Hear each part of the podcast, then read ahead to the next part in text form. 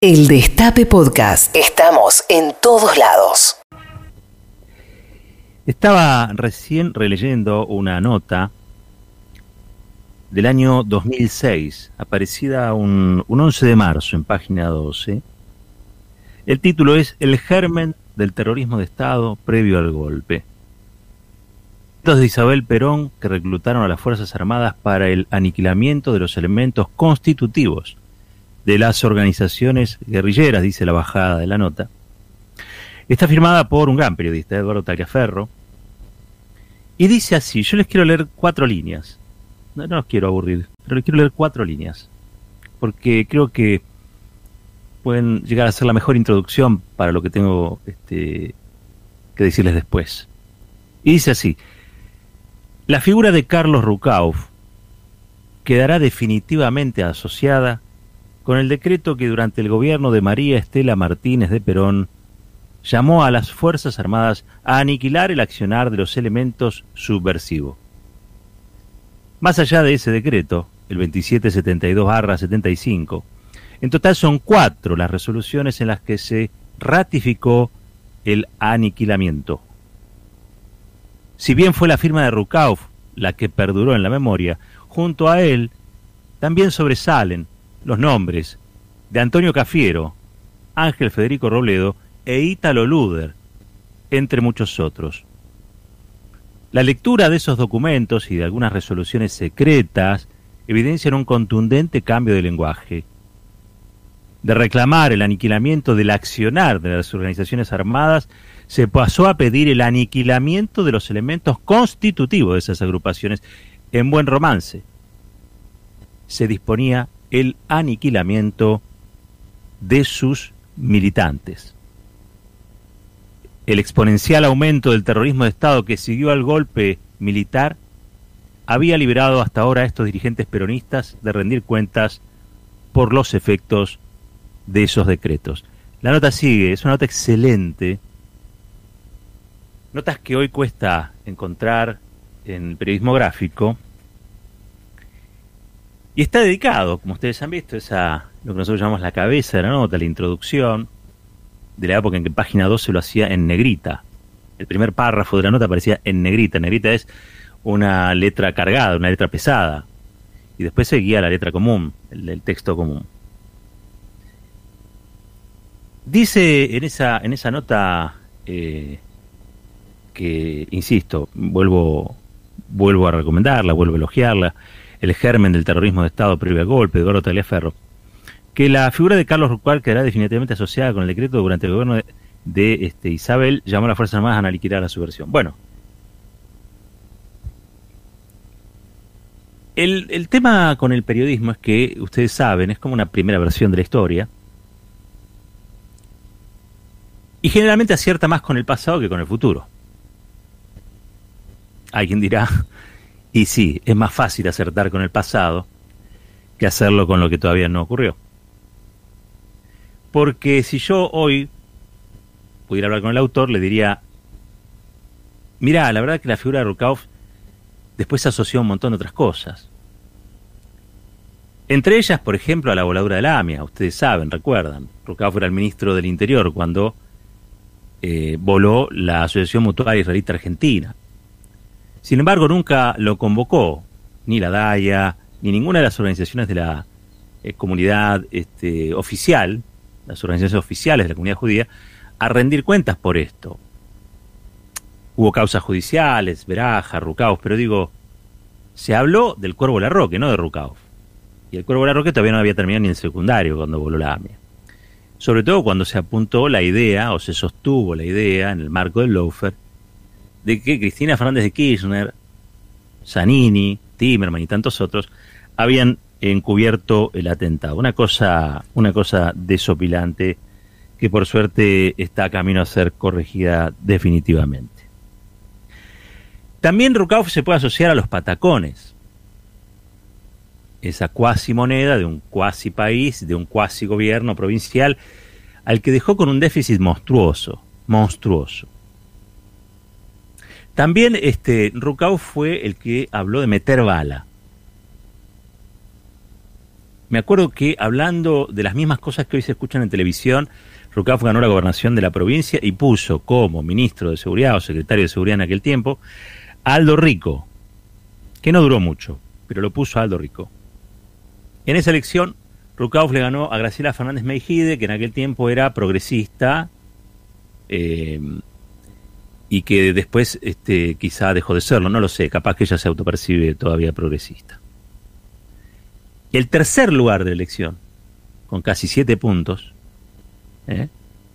lo obtuvo nada más y nada menos que Luisa Belardo Patti, que compartía discurso eh, frente al imaginario construido alrededor de la inseguridad y fueron las propuestas mm, de, de carácter punitivo, digamos, las que sumadas daban más del 50% de los votos. Bueno, hoy Carlos Rucafo escribe en Clarín, en el frente editorial del diario Clarín, página 29, Tribuna se llama, este, la, sección es editoriales, pero Tribuna es como la volantita que tiene este texto, y dice, ¿cómo evitar otro que se vayan todos?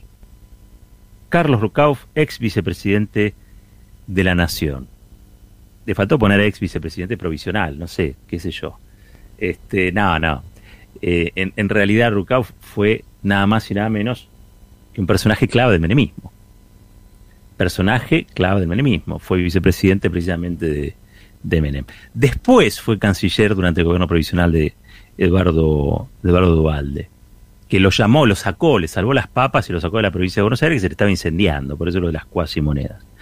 Pero digo, si uno tuviese que eh, calificar a Rukauf, diría que es una persona que no cumple con ciertos requisitos que sabemos muchos años después son básicos para la democracia.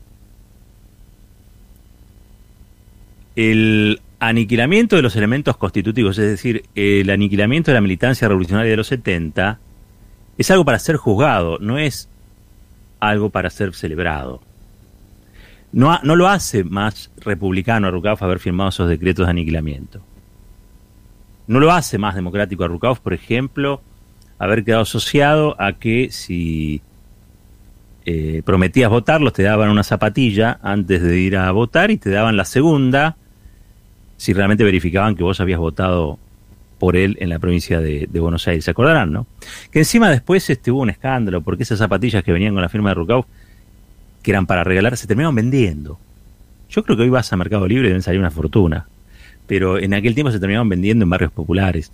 Este, estaba viendo incluso eh, qué fue de la empresa que hizo, que hizo ese negociado por ahí en aquel tiempo.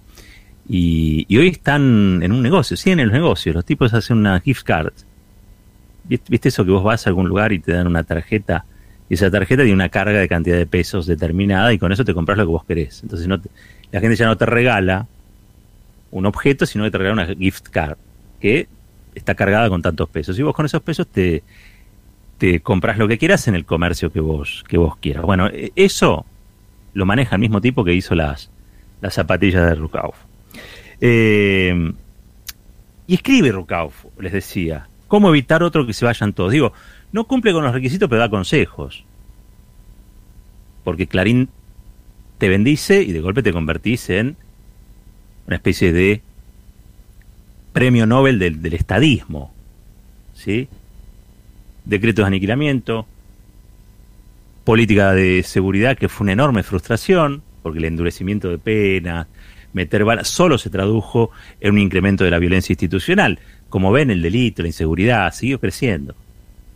Pero además, Rukauf trajo de su mano, después de haber sido nada más y nada menos que cómplice de, de Menem, este, en la reelección, la cuasi moneda con la que te pagaban cuasi salarios en una cuasi provincia, en un cuasi país.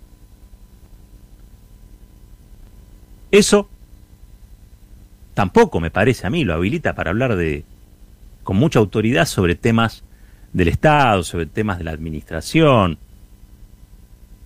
Insisto, capaz que vos vas hoy por esas, por esa obra del, destino, por esa burla del destino, por esa ironía del destino, vas a Mercado Libre y capaz que un patacón te lo venden caro. No lo sé.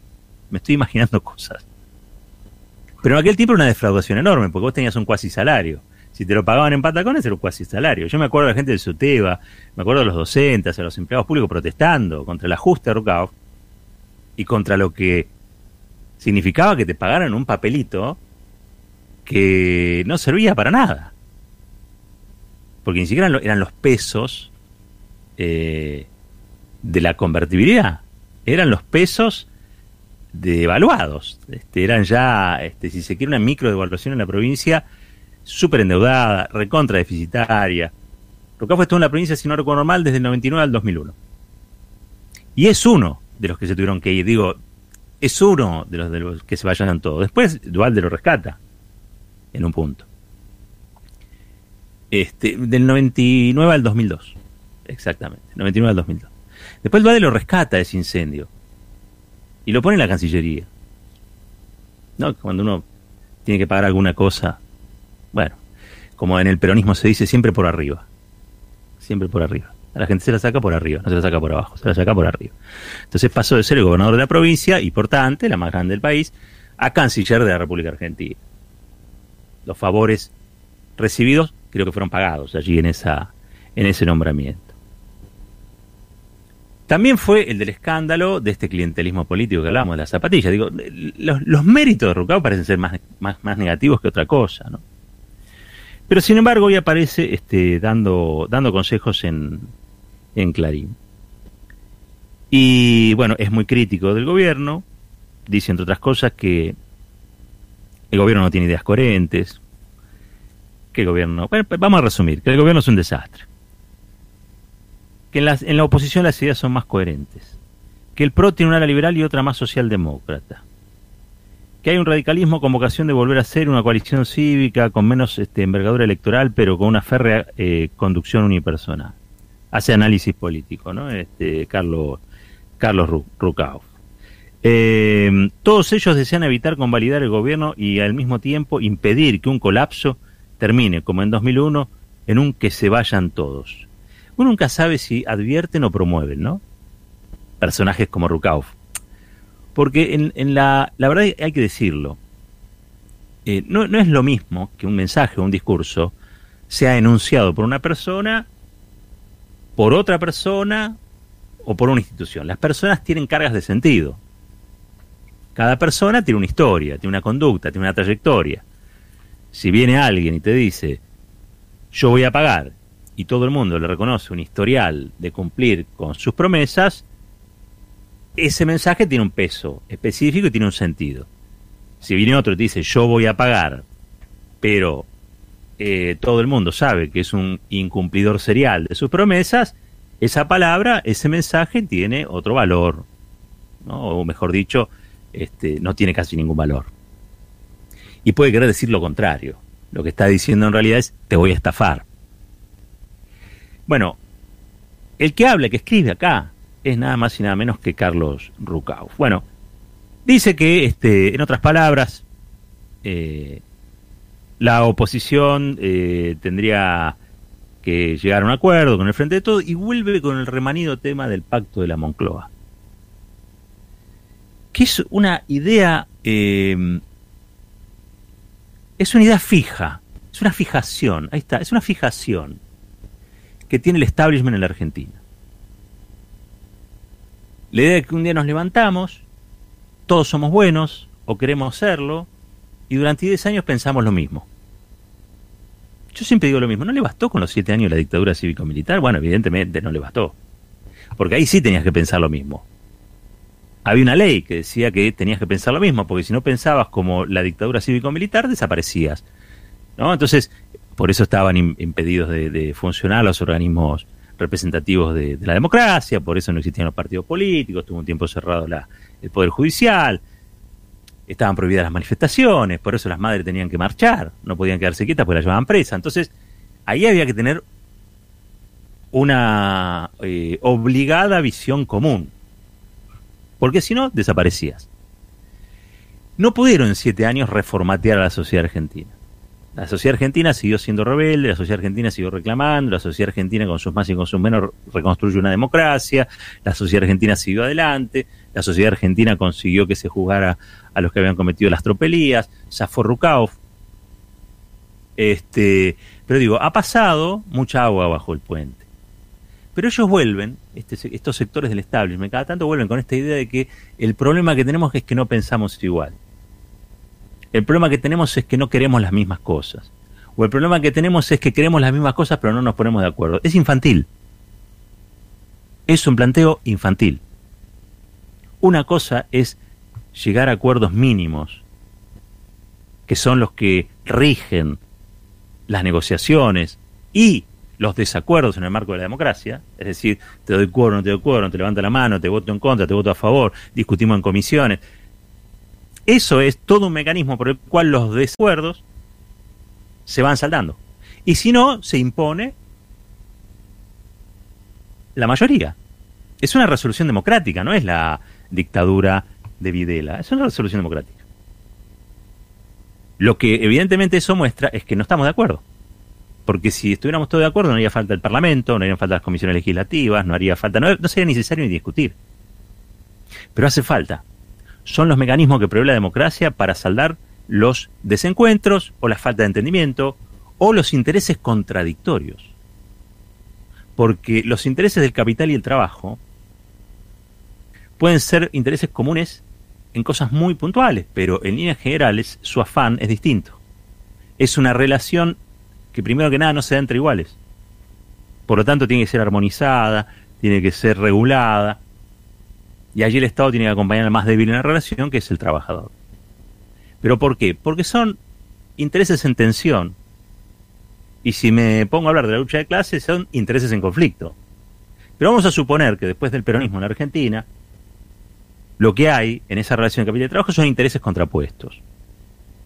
Y que hay que trabajar mucho para que esos intereses contrapuestos se traduzcan en acuerdos o puntos en común. Y generalmente es lo que ocurre. Pero teniendo muy claro que no está el patrón y el empleado sentado en la misma silla. A lo sumo, se podrán sentar en la misma mesa y discutir en paritarias. Desgraciadamente el establishment en la Argentina cada tanto suspende las paritarias, o es lo que promueve habitualmente, salvo que las paritarias le den la, razón a la patronal.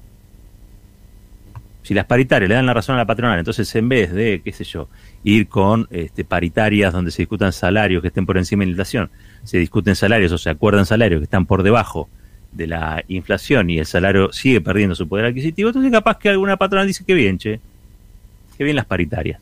Pero si las paritarias sirven para recomponer el poder adquisitivo de los trabajadores y de las trabajadoras, entonces es un instrumento que hay que discutir. Entonces vos querés discutir empleo y ellos te quieren discutir indemnizaciones. Es un problema. Y son intereses contrapuestos. Y probablemente haya algún punto de acuerdo. Y ese punto de acuerdo, ¿sabe qué es? Lo que se vota, lo que no se vota en el Parlamento.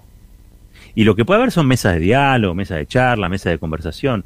A nadie, a nadie le hace mal escuchar al otro. En todo caso, obviamente, siempre en el marco de ideas que tienen que tener una base, que es la base democrática. Desgraciadamente, a pesar de todo el esfuerzo que han hecho los organismos de derechos humanos en la Argentina, desgraciadamente, a pesar de todos los esfuerzos que hemos hecho los argentinos y las argentinas en el marco de construir instituciones democráticas sólidas, nosotros tenemos que todavía asumir que hay una concentración mediática formidable y que parte de esa concentración eh, mediática desnivela las relaciones de poder al interior de la democracia. Es decir, no vivimos en una democracia plena y total, vivimos en una democracia con grandes rasgos de formalidad con grandes rasgos de formalidad. Es en esa democracia con grandes rasgos de formalidad que aparece o puede aparecer Rukauf opinando como si fuera el inventor del pacto de la Moncloa, que es lo que propone. Insisto, y vuelvo, y vuelvo a lo mismo. Cita, para rematar su nota, en cómo evitar otro que se vayan todos, y lo vuelvo a decir, no sé si es un consejo o es una amenaza, porque hay varios que se están haciendo los rulos y que dicen que a partir del 15 de noviembre ya este, la, alianza Alberto Fernández Cristina Fernández de Kirchner deja de existir y lo que se viene es una alianza entre Alberto Fernández, no sé, Rodríguez Larreta, Manes, vaya a saber cuál. Y sale la CGT y salen los movimientos sociales a decir que hay que apoyar al presidente porque después va. Yo, la verdad, yo creo que viene en otra galaxia. A mí no me gusta la palabra casta porque la, la arruinó mi ley. Pero ¿saben quiénes hablaban de casta en España, ya que estamos con el tema del pacto de la Moncloa y todas esas cosas? Los de Podemos. El otro día vi que Gabriela Cerruti, muy criticada ella, por, pero la verdad que dijo algo muy interesante, la casta financiera. Bueno, yo acá en este caso tengo que asumir que es la casta del fracaso, los Rukauf y tantos otros como Rukauf, los, los Sturzenegger, digo, tipos que han fracasado en la gestión, pero que siempre tienen enormes cantidades de consejos para dar a los demás para demostrar que son brillantes. Sin embargo, cuando los pones en los lugares para que tomen las decisiones, no toman las decisiones de gente o de mentes brillantes. Por eso digo, podemos llamarlo la casta del fracaso a todos ellos. Para rematar su nota, Rukauf dice, um, Adolfo Suárez, arquitecto de los pactos de la Moncloa, recomendaba, escuchen esto, el diálogo es sin duda el instrumento válido para todo acuerdo, pero en él hay una regla de oro que no se puede conculcar. Y acá dice en negrita, resaltado, escuchen bien, no se debe pedir, ni se puede ofrecer lo que no se puede entregar. En esa entrega se juega la propia existencia de los interlocutores. Es el remate de su columna de opinión allí en el diario Clarín. Y yo lo leí con tono pomposo, porque se supone que es como la piedra filosófica de eso que fue dado a llamar el pacto de la, de la Moncloa. Mire, el pacto de la Moncloa fue una, este, un acuerdo que hizo posible que el franquismo en España todavía esté en algún punto vigente. Cambió mucho en los dos últimos años, a partir de la llegada, entre otras cosas, del PSOE junto con la alianza de Podemos, pero fundamentalmente fue que la España conservadora siguiera existiendo más allá de la muerte de Franco. Y ahí hubo una aplicación enorme en ese momento, que no fue la del rey, sino que fue la del Partido Comunista. 40 años de ortopedia política les metió Franco a los españoles y a las españolas para que aceptaran un pacto de esas características que fue horrible. Porque ¿saben qué? Entre otras cosas, dejó vigente ese pacto de miércoles. Ese pacto, el pacto de la Moncloa, dejó vigente la amnistía general dictada por el generalísimo Franco para que no se investigaran los crímenes de su dictadura. Eso quiere Rucauf para... Bueno, qué sé yo, capaz que Rucauf habla en defensa propia, uno, uno nunca sabe. Pero Menem hablaba del pacto de la Moncloa de la Rúa hablaba del pacto de la Moncloa. Cada tanto aparece la derecha del estable hablando del... Porque saben que ese tipo de pactos son el amordazamiento de los reclamos populares. Son la aceptación, el acatamiento, la subordinación a la entrega de la soberanía. Son los que dicen, no gritemos y paguemos la deuda así, así sin más, sin discutirla siquiera, sin que haya una denuncia penal. Eso es el pacto de la, de la Moncloa. Y con esto termino. No se debe pedir ni se puede ofrecer lo que no se puede entregar. Esta es la mejor definición del posibilismo. Esta es la mejor definición del posibilismo, de una sociedad como la de España en la década del 70, que no se atrevió a mirar a los ojos la podredumbre y el criminal, la criminal dictadura que habían tolerado durante 40 años.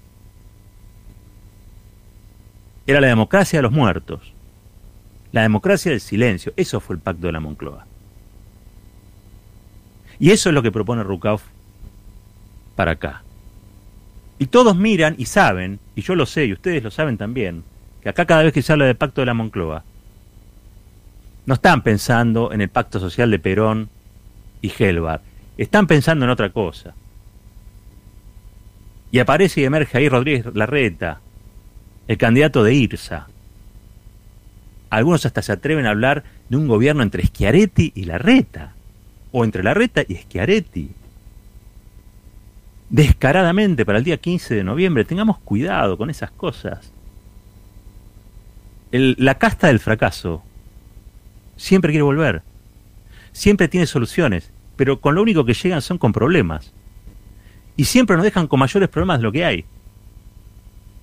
Rukauf, este invento, llegó por una construcción mediática que también cabalgó sobre este fenómeno de la inseguridad, que uno no niega, pero que es el negocio de unos advenedizos, que dicen que van a solucionar lo que no terminan solucionando. Rukauf dejó a millones de bonaerenses en la incertidumbre y en la inseguridad de no poder pagar sus cosas porque les dejó patacones. Y a los pibes, mientras iban cerrando las fábricas y los talleres, se los dejó en el paco, en la droga. Esa es la verdad. Esa es la verdad de la provincia de Buenos Aires. Y ahí empiezan los descalabros. Y ahí empieza que no tenés a los pibes donde tienen que estar. Y con suerte lo tenés en un comedor comunitario. Pero si no lo tenés en la calle. Y ahí se empieza a partir de los discursos, porque primero es la palabra y después las acciones, a naturalizar la violencia.